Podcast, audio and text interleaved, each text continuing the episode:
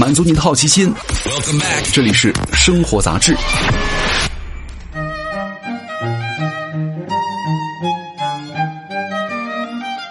嗨，各位好，欢迎来到生活杂志，我是奥巴庆。今天咱们来聊一聊中国大爷哈。一到夏天呢，中国人就开始花儿是乘凉了。沿海的人呢往海边跑，山里人往林子里跑，重庆人呢在泳池里打起了麻将，那北京大爷呢在街头秀起了比基尼啊。其实还有比这个北京比基尼更夸张的，就是膀爷了，直接把上身呢全部脱掉，然后呢形成了一道亮丽的风景线，对吧？那今年呢，这个新闻可能你们也看到了哈，包括济南、天津在内的很多地方开始整治光膀子不文明的行为了。有人可能就是不乐意了，说光膀子招谁惹谁了呀，对吧？光了几十年，为什么现在要被针对啊？其实这话对错半开，对吧？中国人光膀子的历史啊，何止几十年呢？而且对于这种现象的讨论，甚至是禁令啊，也都不是什么新鲜事儿了。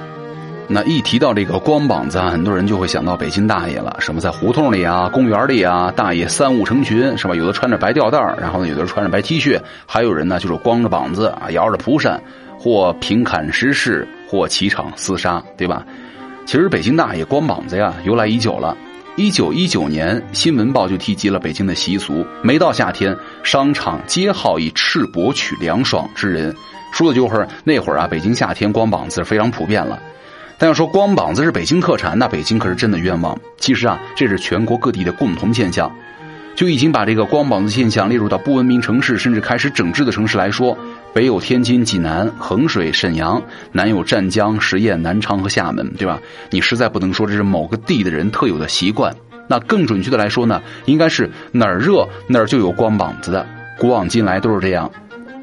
一九二九年的上海，便有人说，不管走出什么地方，都可以看到男性的半身曲线美。要是再不禁止的话，上海可能要变成了赤膊市场了。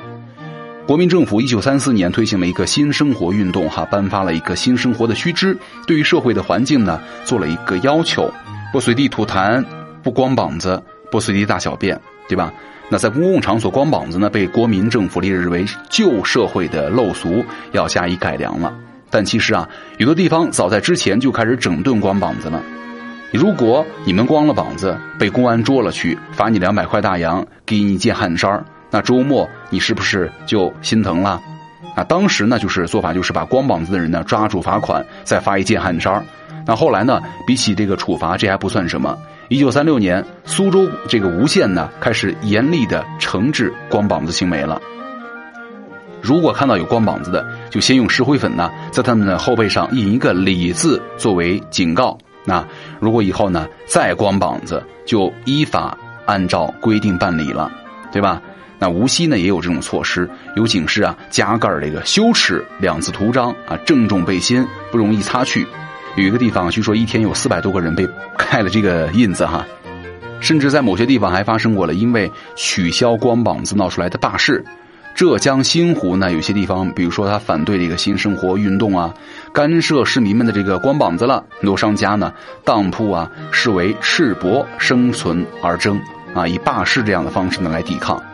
那在没有空调的年代呢，光膀子是普通百姓们热得要昏的夏天的最后的倔强了。但是呢，民国时期对于光膀子的打击啊，其实还跟很多国民形象有关。当时啊，在华的外国人数量很多呀。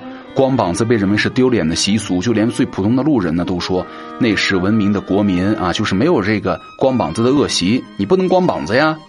五十年代之后呢，穿着时尚被视作是资本主义的象征，艰苦奋斗之风呢盛行，光膀子也成为了辛勤劳动的象征，也不再被指责了。其实很多时候原因是在于许多人光膀子呀都是无可奈何。一九五四年，国家实行了布匹凭票供应。拿着布票和人民币呢，成为了购买棉布的唯一渠道了。那实行这个票啊，供应之初，每人每年能拿到的布匹数量相当尚可。但是呢，后来呢，经济越来越困难，城里的很多纺织厂停工了，每人的布票呢，更是少得可怜。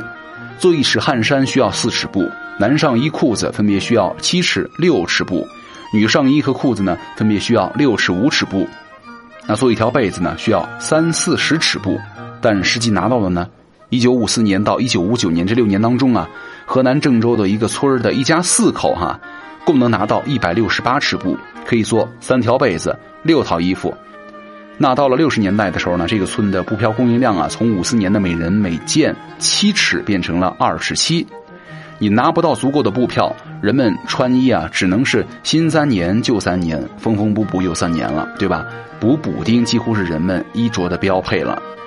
那普通人家呀，就是乱穿衣服，不露屁股就行。小孩呢，甚至是光着屁股乱跑。有作家曾经记得，幼时呢，隔壁人家有几个虎背熊腰的兄弟，夏天一律光膀子、短裤衩如果遇到什么婚丧嫁娶，布票更是稀缺了，对吧？所以说，那些岁月当中啊，布对于人来说是很稀缺的资源。那今天呢，五六十岁的大爷们儿很多都是光着膀子长大的。那对于他们来说呢，光膀子不仅仅是童年的回忆，还是时代印记了。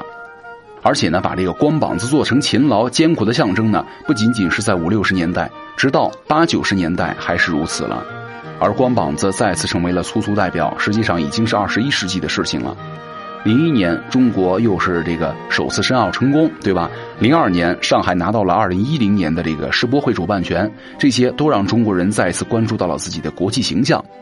有人这样说哈，平常看见光膀子的人也没有那么大惊小怪的，但是呢，近来比如说北京变化非常大，还要承办奥运会，对吧？